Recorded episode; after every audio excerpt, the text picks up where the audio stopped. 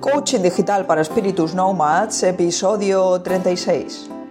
Bienvenidos y bienvenidas a Coaching Digital para Espíritus Nomads, el podcast en el que descubrimos el cómo, el por qué y el para qué de la comunicación en Internet y de las tecnologías digitales. Al micrófono y con todos vosotros, como cada viernes, Teresa Saez de tesacu.com. Conectamos desde Valencia con la era digital. Hola, muy buenas a todos. Aquí estamos, viernes 28 de abril, acabando el mes ya. Madre mía. Bueno, esta semana es la segunda vez que conecto porque el otro día hice un, episodio así muy breve en directo, que además aproveché para transmitir en directo, para informaros sobre el, el, el evento este que se hacía sobre ciberseguridad en Madrid, el Mundo, Mundo Hacker Day. Y, bueno, pues entonces hoy es la segunda vez que conecto en esta semana. Em, en el episodio anterior, no, en el penúltimo episodio, hablamos de nativos digitales sin GPS, ¿vale? Y también os comenté que, que había comprado el libro de Pedro García Aguado y Francisco Castaño, el de A Salvo en la Red, y ya me lo he leído esta semana. Y voy a contaros un poquito de qué va el libro, qué me ha parecido, y voy a aprovechar para enlazar eh, el tema del libro y, y un poquito lo que vimos en el episodio de nativos digitales con lo que es la educación de, los menores en el uso de Internet, ¿vale? El libro, como os digo, eh, es de Pedro García Aguado y Francisco Castaño. Francisco Castaño es profesor de, secundaria, creo que es, IFP. Y Pedro García Aguado lo conoceréis, como ya os comenté, por el programa de, del hermano mayor, que era este en el que trataba con familias y jóvenes con problemas de conducta y, les ayudaba a las familias a superar estas situaciones pues, de conflicto.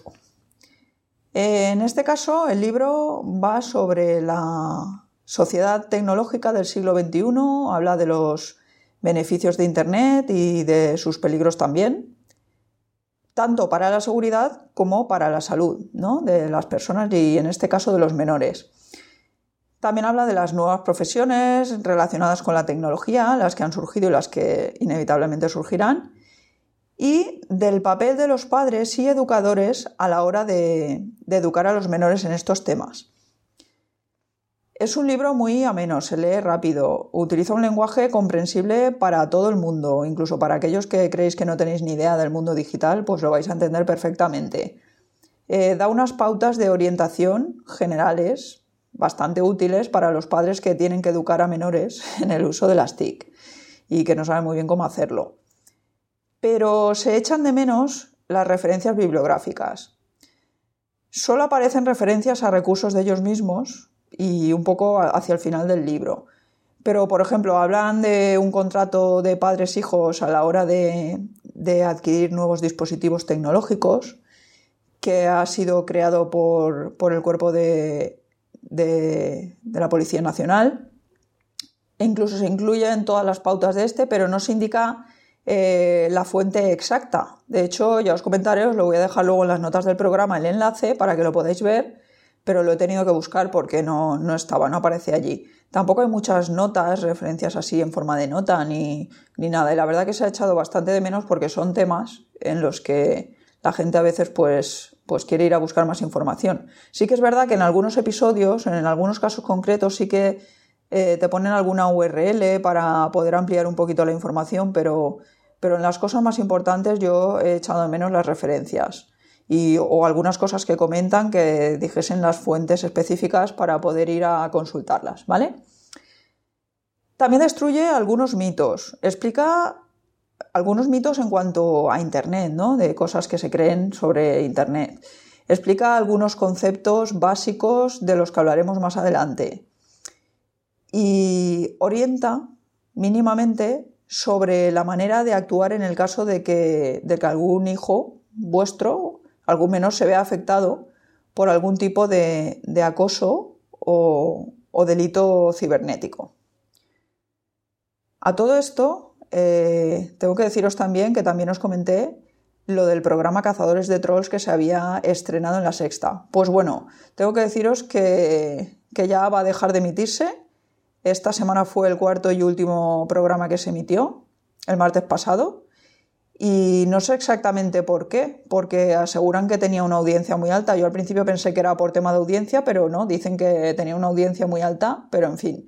Como os dije en su día, la idea del programa era buena, pero creo que le faltaba la parte educativa, para que no fuera solo lo que os comento siempre, meter miedo a la gente en el uso de Internet y de las redes sociales, de las nuevas tecnologías y que se quedara la cosa ahí, ¿no? Yo lo he hecho a faltar, yo pensaba que la cosa iría un poco en este sentido, porque la verdad es que sin esta parte el programa era un poco repetitivo, más o menos ya salían los mismos casos. Pero en fin, bueno, no sé por qué, no sé, todos son conjeturas porque realmente no sé por qué se va a dejar de emitir. Eh, quiero haceros una aclaración. Aunque critico un poco el libro y el programa de televisión, tengo que decir que, me cae muy bien Pedro Aguado, que, soy seguidora suya desde hace años. Me encanta el programa de Hermano Mayor y supongo que, por eso puedo permitirme el detectar en, estas últimas obras suyas, el libro y el programa, algo que no me acaba de cuadrar con todo su trabajo anterior. No sabría a lo mejor explicaros exactamente qué, pero lo veo más preparado para guiar a jóvenes conflictivos y a sus familias que a gente con problemas derivados del uso inadecuado de Internet o de las redes sociales. Se nota que en este campo no, controla tanto, ¿vale? Eh, volviendo al tema del libro, y como está relacionado, como os he dicho, con el tema que traté en el episodio 34, era el de nativos digitales sin GPS, pues me ha parecido interesante el comentar aquí un par de puntos que se tratan en él y algunas pautas que pueden ser útiles a los padres a la hora de educar a sus hijos en el buen uso de Internet y de toda la tecnología que tienen hoy en día a su alcance. Porque también es un tema muy candente en mi círculo más cercano de familia y amigos. Y últimamente ya han sido varias las personas que me han pedido que les orientara un poco en determinadas cuestiones relacionadas con la educación tecnológica de sus pequeños adolescentes. Me imagino que también tiene que ver algo, pues, el hecho de, como os comenté en ese episodio también que os he nombrado, de, que estoy con el tema ahí con mi sobrino y tal, pues supongo que la gente me ve ahí y, me pregunta también, ¿no? Para ver qué pueden hacer ellos y tal. Bueno, eh, a lo que íbamos. Eh, lo primero que hay que dejar claro es que la madurez de un adulto y el sentido común están por encima de los conocimientos técnicos a la hora de enfrentarse al uso de Internet y de las TIC, tecnologías de la información y de la comunicación, en general. Eh, esto quiere decir que aunque a veces pensemos, como, como comentábamos en aquel episodio de Nativos Digitales, que los niños saben más que la mayoría de adultos en esto de las nuevas tecnologías, pues a veces no es exactamente así y siempre los padres o los adultos van a tener algo que enseñarles, aunque sea sentido común y madurez, ¿vale? Con lo que siempre vais a poder ayudar a un menor en estos temas, aunque no tengáis ni idea de tecnología. A pesar de que lo ideal, como veréis, lo ideal no, y lo, que sería lo suyo es que os informarais. Si vais a dar a vuestros hijos eh, recursos tecnológicos, y si no se los dais os van a tener igual porque les van a rodear siempre, pues lo suyo sería que os informaréis un poquito para poder ejercer vuestra responsabilidad como padres o tutores o docentes de estos niños, ¿vale? Em, conceptos, hay una serie de conceptos o de problemas derivados del uso de Internet que, se tratan también en el libro. Bueno, se tratan, más que se tratan y se nombran, se explica qué son y tal, y se explica algún caso para que la gente más o menos pueda entenderlo. Eh, uno de ellos es lo que se llama el ciberacoso o ciberbullying. Esto supongo que muchos lo conoceréis por los medios de comunicación. Se trata del acoso a través de medios tecnológicos. Esto consiste básicamente en que alguien hace un uso inadecuado de la tecnología, utiliza las redes sociales o cualquier otro medio para actuar en contra del bienestar físico o moral o social de una persona. Luego estaría lo que se conoce como grooming, que son eh, el contacto, es el contacto con menores para obtener relaciones sexuales. Normalmente empieza pues a través de chats o de mensajes privados, empieza a pedir información personal al menor y, poco a poco pues se le va metiendo ahí en un círculo en el que se le piden fotos, cada vez fotos más calientes y al final pues bueno, el, objetivo de esto, la persona que lo lleva a cabo, este ciber, ciberdelito, pues su objetivo es mm, mantener relaciones sexuales con, el menor, ya sean de carácter virtual o, físico, ¿no? Eh, luego tenemos también lo que se conoce como sexting, también se comenta en el libro, que es la difusión o publicación de contenidos sexuales. Eh, a veces lo, comete el propio protagonista, ¿no? Es el menor el que se hace fotos y las va colgando por internet. Empiezan con fotos en la cual se va mostrando parte del cuerpo o fotos así un poco sugerentes y al final pues a veces acaban con, desnudos integrales o casi. Eh, y luego, claro, el menor lo empieza a difundir, pero al final no solo lo difunde él, porque una vez colgado esto en Internet, esto ya se pierde el control sobre ello y, lo difunde un montón de gente. Y ya no hay manera de pararlo. Luego, otro de los, de los problemas derivados que se pueden derivar del uso de Internet es la adicción, que en este caso afectaría a la salud de, la persona, del individuo en concreto, del menor. Eh, cuando cuando es adicto al uso de la tecnología, ya sea en forma de videojuegos o, de chats, ¿no? Eh, y eso le impide tener una vida real eh, de calidad, porque llega un momento en que acaban aislándose, llegan a deprimirse, porque claro, llega un momento en que solo tienen vida virtual y no tienen vida real.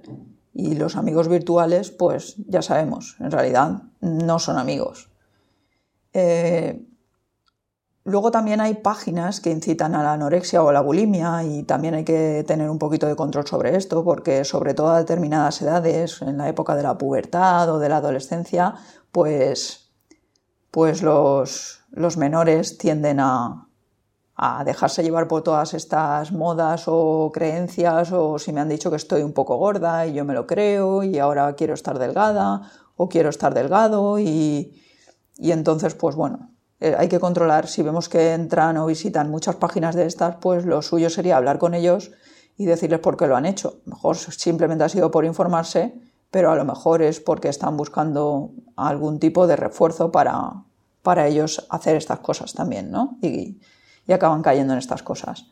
Y luego estaría lo que es el hacking, eh, que toda la gente lo entiende como algo malo. En realidad el hacking es la vulneración de la seguridad de un sistema.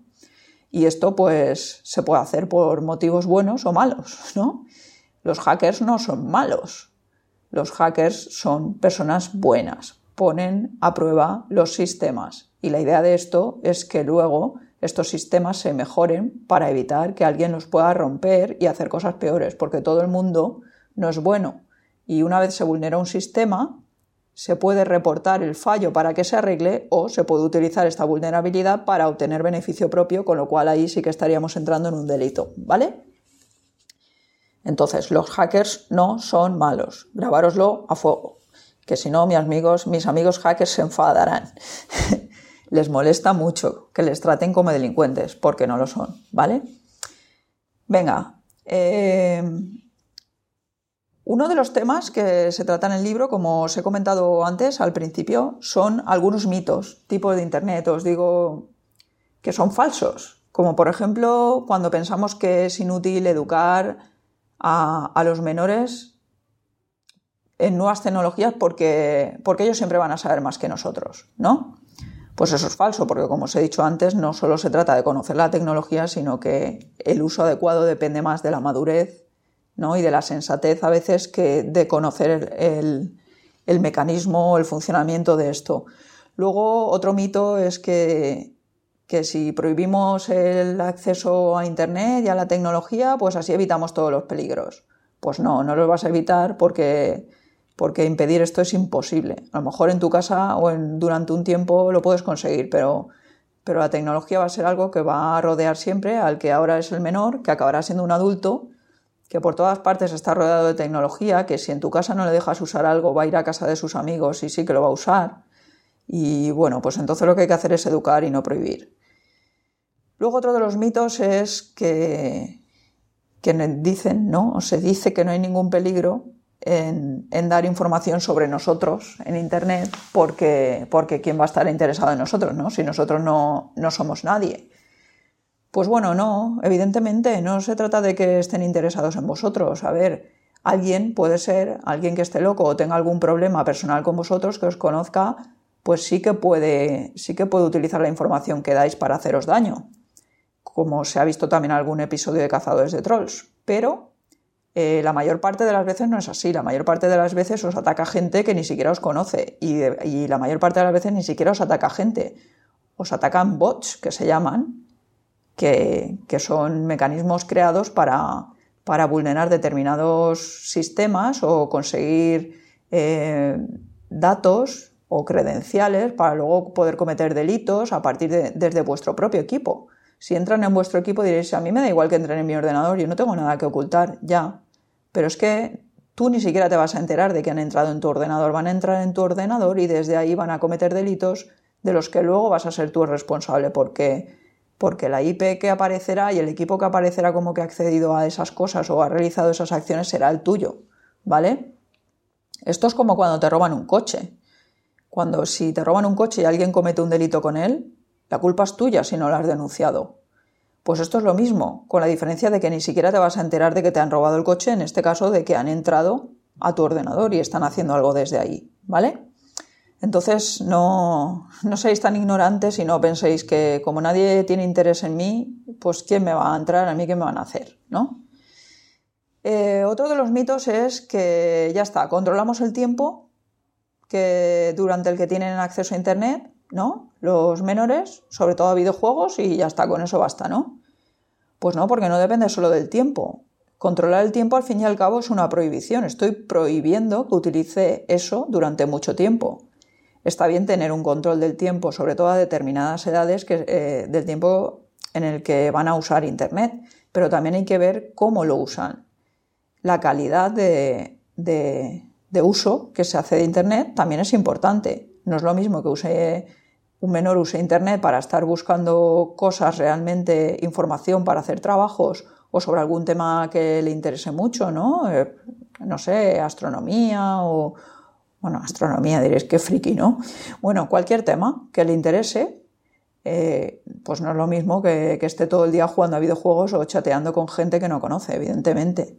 Todo el día o media hora, me da igual. En media hora se puede liar parda. Puede colgar una foto eh, medio en bolas, así, hablando claro, que luego la pueden estar difundiendo por ahí y se le crea un problemón que no veáis. A lo mejor hay alguien que está utilizando dos horas internet, algún menor, y está haciendo cosas de provecho y no pasa nada, ¿no? Entonces esto hay que tenerlo en cuenta. Luego también la gente se piensa que es que Internet es anónimo y que todo el mundo puede actuar sin, sin, con impunidad, ¿no? Pues esto es mentira. Si, los cuerpos de seguridad se ponen a averiguar la identidad de la persona que ha cometido el delito, os aseguro que lo van a, lo van a saber, ¿vale? Otra cosa es que con cualquier caso no se haga, porque evidentemente eso necesita de unos recursos que no se van a estar invirtiendo en cualquier tontería, pero cuando son casos graves, puedes tener por seguro que, si van a, a por quien lo ha hecho, lo van a conseguir saber quién es. Y luego la gente también tiene la falsa creencia de que los delitos que se cometen en Internet, pues es como que son menos delitos. Y sepáis que no, que son iguales o peores que los delitos que se cometen fuera de Internet. Porque además muchas veces se da el agravio de que, de que se difunden tan rápidamente que, por ejemplo, en el tema este de difusión de fotos de una persona, pues os puede caer un paquete gordo por difundir una foto o una opinión de otra persona así porque sí, ¿no? Y bueno, pues esto que lo tengáis en cuenta, que estos mitos no son así, y hay muchísimos más que hablaremos en otra ocasión de ellos. Eh, también se habla de los dispositivos electrónicos en el libro, eh, los que ponemos al alcance de los menores, ¿no? Típico, padres regalan móvil, los padres regalan un móvil a su, a su hijo, ¿no? A su hijo menor. Pues además de venir el móvil con sus instrucciones de uso, también tiene que tener unas instrucciones de uso que sean condiciones. En este caso, el libro habla de un contrato propuesto por el Cuerpo Nacional de Policía para, para ser como formalizado o firmado entre padres e hijos menores de, 13 años. Este contrato, si no me equivoco, se creó en 2015. Como os digo, en el libro no viene la referencia exacta, habla de este contrato e incluso de, todos los puntos que se tratan en el contrato, pero mm, no indica el origen, yo sí que os lo voy a dejar en, un enlace para que podáis imprimirlo y utilizarlo con vuestros hijos si lo necesitáis. Eh, no voy a entrar en, esto concretamente, no voy a entrar a, hablar de cada punto de este contrato, aunque es súper interesante y os recomiendo que lo leáis porque sería más extenso, pero sí que os voy a comentar unas medidas eh, que propone el Cuerpo Nacional de Policía, que lo tenéis en su página web, que también os voy a dejar el enlace, eh, unas medidas que proponen para, para los padres, ¿no? Medidas que tienen que adoptar los padres respecto a sus hijos en cuanto al uso seguro de Internet. Estas medidas em, básicamente em, son pues el establecer unas reglas de uso y sus consecuencias. Tenemos que establecer unas reglas de, por ejemplo, el horario en el cual van a poder utilizar el aparato, eh, cuándo no lo van a poder utilizar, qué va a pasar si no cumplen las, reglas esas ¿no? que hemos propuesto, que en este caso, pues el contrato este que os comentaba antes, pues es muy interesante. Podéis eh, firmar ese contrato o podéis adaptarlo a vuestra situación concreta y a la de vuestros hijos. Y, bueno, tenerlo ahí, ¿no? No está mal que entre las dos partes se vea este contrato, que a ver, no tiene validez legal ni nada, ¿no? Pero es, o puede ser útil a nivel doméstico y sobre todo para esto, ¿no? Para luego establecer consecuencias cuando eso no se cumple. Em, por supuesto, el uso de estos aparatos se tiene que adaptar a los horarios escolares y de estudio y de la utilización, ¿no? De, o sea, para el menor, para que pueda utilizarlo en horarios que no le interfieran con todo esto, ¿no? Con los estudios y, con la escuela. Em, hay que enseñar también a los menores, otra de las cosas que, se propone es enseñar a, los menores a no solicitar productos sin aprobación familiar. Quiere decir, no solicitar productos es no hacer compras, ¿vale? Sí que antes se haya aprobado, porque muchas familias se llevan sorpresitas luego de grandes facturas. Y esto al fin y al cabo la culpa es de, los mayores tutores, padres o lo que sea, que, que no tienen el control que deberían de tener sobre el uso que hacen de Internet los menores. Eh, los padres también deberían de ayudar en la medida de lo posible a realizar los trabajos, estudios, búsquedas, sobre todo al principio, ¿no? Cuando el niño es pequeño es conveniente que cuando use internet le acompañemos un poco para que él vaya viendo cómo se utiliza, también nos sirve para, controlar, ¿no? Para asegurarnos de que hace un uso seguro y no le va a pasar nada. Em, luego, por supuesto, también tenemos que ser capaces de darle la autonomía eh, para que él mismo pueda buscar, pueda interesarse y pueda eh, tener libertad para hacer un uso correcto de Internet, porque si siempre estamos ahí encima no dejamos hacer nada, al final esto es como si fuésemos policías. Y no se trata de eso, no se trata de, controlar ahí al máximo, se trata de simplemente de, asegurarnos de que no les vaya a pasar nada, pero ellos tienen que tener su privacidad y su autonomía. Tampoco se trata esto de, una dictadura, ¿no? Eh, es importante también tratar los efectos perjudiciales y, beneficiosos que, que se derivan del uso de Internet, ¿no? Y del uso bueno y del uso malo, ¿no? Eh, porque es la mejor manera de educarles es que ellos entiendan por qué hay determinadas cosas que les dejamos hacer y por qué hay determinadas cosas que no les vamos a dejar hacer y porque pueden dar lugar a, situaciones determinadas, ¿no? A veces no muy agradables. Eh, también hay que decirles que, que los amigos de Internet, como os he comentado antes, por mucho que estén ahí chateando todo el día, pues los amigos de Internet no son amigos. Muchas veces tampoco sabemos con quién estamos hablando. La otra persona, si no la conocemos en persona, pues nos puede estar engañando. No sabemos si es un niño de nuestra edad o realmente es un adulto que quiere otra cosa, ¿no? Quiere engañarnos y quiere algo de nosotros. Eh, también hay que establecer presupuestos para, los gastos que se puedan derivar de Internet, ¿no? En este caso, si, si, nosotros establecemos que cuando se quiera hacer alguna compra por Internet, como evidentemente si el menor es menor la vamos a tener que hacer con nuestra tarjeta, pues lo suyo sería supervisar bien todo esto se pueden llegar a pactos, pues vas a poder disponer de este presupuesto cada X tiempo o cuando quieras algo me lo dices y yo valoraré si lo necesitas o si es bueno para ti el tenerlo o no y, ya está, ¿no? También hay que controlar de vez en cuando eh, el ordenador que usan los menores para ver eh, si está actualizado, si tiene el antivirus que toca y está todos los programas actualizados para evitar eh, que se nos metan virus y se nos metan eh, delincuentes. Eh, también por si hacen un uso extraño, si vemos y detectamos algo extraño, aunque lo suyo sería que, educáramos a los, a los niños con la suficiente confianza como para si en un momento dado detectan algún comportamiento raro de alguna persona en la red o, o lo que sea, pues ellos mismos o pudiesen reaccionar al menos diciéndonoslo a nosotros para que podamos ayudarles a resolverlo.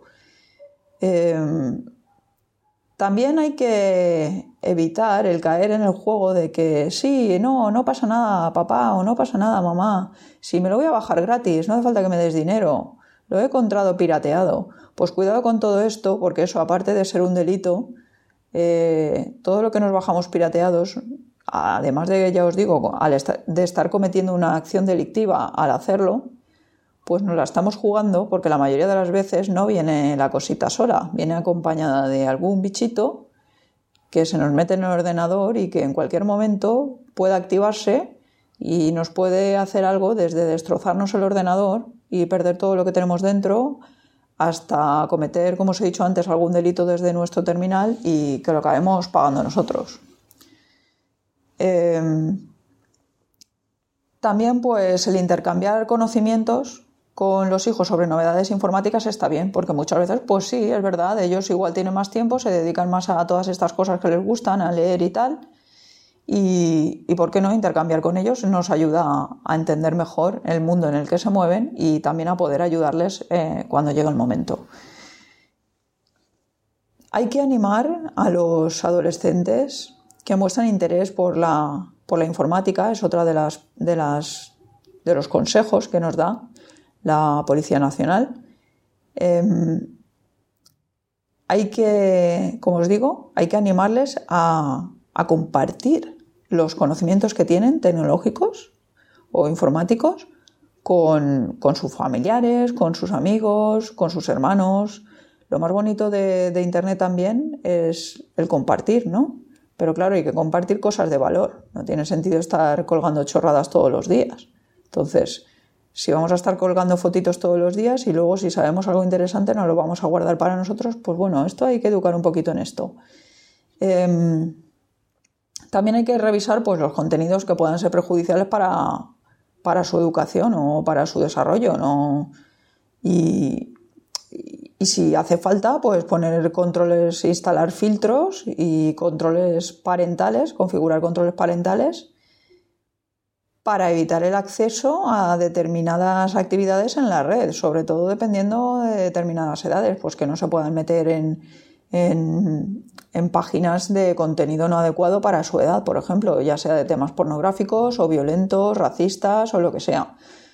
Em, por ejemplo, pues a mi sobrino, por ejemplo, le desinstalamos el YouTube normal y tiene el YouTube Kids, con lo que solo puede ver dibujos. Y bueno, es pequeñito, pues con eso le sobra. Si algún día quiere entrar, porque le encanta ver, por ejemplo, vídeos musicales en YouTube, pero ¿qué pasa? Él los buscaba y a veces salían ahí unos vídeos que no era para que los viese él. Sí, tenían la música, pero claro, los vídeos eran los vídeos. Y pues bueno, ahora él no, él ahora accede al YouTube Kids, solo puede ver dibujos Y alguna vez si está con nosotros, pues le podemos poner una canción porque somos nosotros quienes, quienes seleccionan en el YouTube normal eh, qué es lo que, lo que puede ver y lo que no. Em, y nada más, pues que consultar páginas especializadas, tanto en medidas de seguridad como en, nuevos avances tecnológicos, pues nos va a ayudar a estar al día y a entender todo el, todo el mundo este y la era en que vivimos mucho mejor y a poder ayudar a los menores eh, en el caso de que sea necesario. Una cosa que se me ha olvidado comentar, que en el libro también se trata y que me parece súper bien, es eh, cómo actuar, da algunas orientaciones. Son, son, muy, son muy breves, ¿no? Diría yo, muy, pero pueden ser suficientes para cuando un padre se encuentra en la situación de que, de que su hijo está sufriendo algún tipo de, de ciberacoso o, de, o se está cometiendo algún ciberdelito contra él, pues cómo actuar en estos casos, ¿no? Normalmente, pues lo primero que se hace si se da en el ámbito escolar es acudir a la dirección del centro y dar parte y denunciarlo ante la dirección del centro. Si, se trata de, algún, de alguna persona que lo está cometiendo, pertenece a la comunidad escolar. Si no es así, pues bueno, tanto la Policía Nacional como, como la Guardia Civil poseen una unidad de delitos telemáticos a la que os podéis dirigir. Tienen cuenta en Twitter, tienen cuenta en Facebook y si buscáis delitos telemáticos en Google os va a salir Guardia Civil o Policía Nacional y os vais a poder poner en contacto con ellos y comentarles el caso para denunciar la situación y que, os ayuden, ¿no? Y si tenéis dudas, pues bueno, preguntarme, ¿vale? Yo encantada en casos así, si os puedo ayudar, pues os voy a echar un cable. Em, para acabar, pues ya fuera de este tema, os quiero comentar que esta semana vi un vídeo. Creo que no es nuevo nuevo, pero yo lo vi esta semana, un vídeo de maldito bulo que se llama seis claves para no tragarte ni un bulo. Me parece súper interesante porque yo estoy harta de recibir cadenas de mensajes de estos falsos o noticias falsas y que la gente empieza ahí a, enfadarse y a expresar opiniones ahí todos enfrentados por una noticia que es falsa y está manipulada, por ejemplo, ¿vale? Bueno, pues entonces este vídeo me parece muy interesante, es breve, no es muy largo y, y creo que lo deberíais ver, os lo voy a dejar también en el enlace. Habla básicamente pues de por qué se comparten noticias falsas.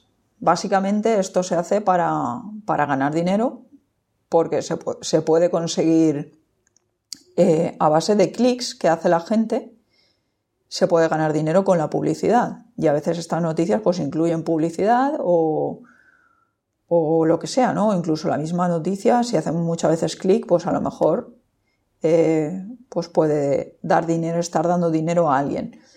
Luego también se puede utilizar para generar determinadas reacciones y crear estados de opinión o de alarma que interesan a algún sector determinado o a alguien en concreto. Esas son las razones básicas por las que se, comparten noticias falsas o cadenas de mensajes. Em, las seis claves de las que se habla en el vídeo, así de manera breve, es, pues, primero, Fíjate en quién comparte la información, si el medio es conocido, si la comparte más de un medio. No os quedéis solo con el titular, leer el cuerpo de la noticia. A mí me ha pasado un montón de veces de un titular que, está claro que es de un medio de comunicación que es de broma, que hace bromas de este tipo, que a ti te puede parecer más gracioso o menos la broma, pero que no deja de ser una broma porque suelen ser pues medios que se dedican a esto, ¿no? Al humor pues la gente la comparte sin habérselo leído y, se enfadada haciendo comentarios eh, a favor o en contra sin haberse leído el cuerpo del mensaje. Cuando se hubiesen dado cuenta de que o se decía de broma y se han estado ahí enfadando o, o no tiene nada que ver directamente el, el titular con lo que luego hay dentro. No os imagináis toda la cantidad de información que se comparte solo por el titular. La gente comparte casi todo leyendo solo el titular. Y de estos se han hecho experimentos donde se ha puesto un titular y dentro un contenido que no tenía absolutamente nada que ver y la gente lo ha compartido como si fuese el contenido del titular cuando en realidad no era así, ¿vale? Em, otra de las claves que se da en este, en este vídeo es pues que os preguntéis si la noticia esa llamativa, como os he dicho, no, no va a ser la broma, ¿no? Eh, ¿Esto cómo lo podéis comprobar? Pues entrad directamente a la página del medio en cuestión y ahí os pondrá si es de broma, ¿no? Porque entre otras cosas tienen la obligación legal de avisar si las cosas que se ponen ahí son broma o son información real. Eh, no os creéis tampoco las citas o afirmaciones de personajes conocidos. Eh, cuando se dice que un político ha dicho tal o que un famoso ha dicho cual, pues todo esto no os lo creáis. A ver, eh, sobre todo cuando ni siquiera aparece el lugar donde esto ha ocurrido, ni, ni la fecha, ni, ni, nada, ¿no? Pues plantearos a ver si esto es una información seria, se puede tener en cuenta o no. Y cuando recibáis, por ejemplo, también alguna alerta, esta es la, quinta clave, sería también para detectar un bulo, pues el bulo de las alertas, ¿no? De si va a haber ahí un temporal que vamos a morir todos, si un ataque terrorista nos va a volar a todos por los aires. Pues esto, cuando pasa esto, eh, id a las redes sociales de la policía o de la Guardia Civil, como os he dicho antes, o ellos recomiendan también la etiqueta Stop Bulos en Twitter, para confirmar si es cierta esta información antes de, de creerosla. Porque si no, empezamos a difundirla a todos y acabamos creando un estado de alarma que, es falso, que no existe. Esto, como os he dicho antes, pues ¿por qué se hacen estos bulos? Pues con intereses, a veces por hacer una broma, otras veces por crear determinado estado ¿no? de opinión o de, o de alarma. Em, la sexta clave que nos da es la de los bulos ideológicos, que, que estos son los más complicados de detectar muchas veces, porque a veces utilizan noticias que sí que son reales, pero son antiguas y las manipulan. Y entonces ya sabemos lo peligroso que es las verdades a medias, ¿no?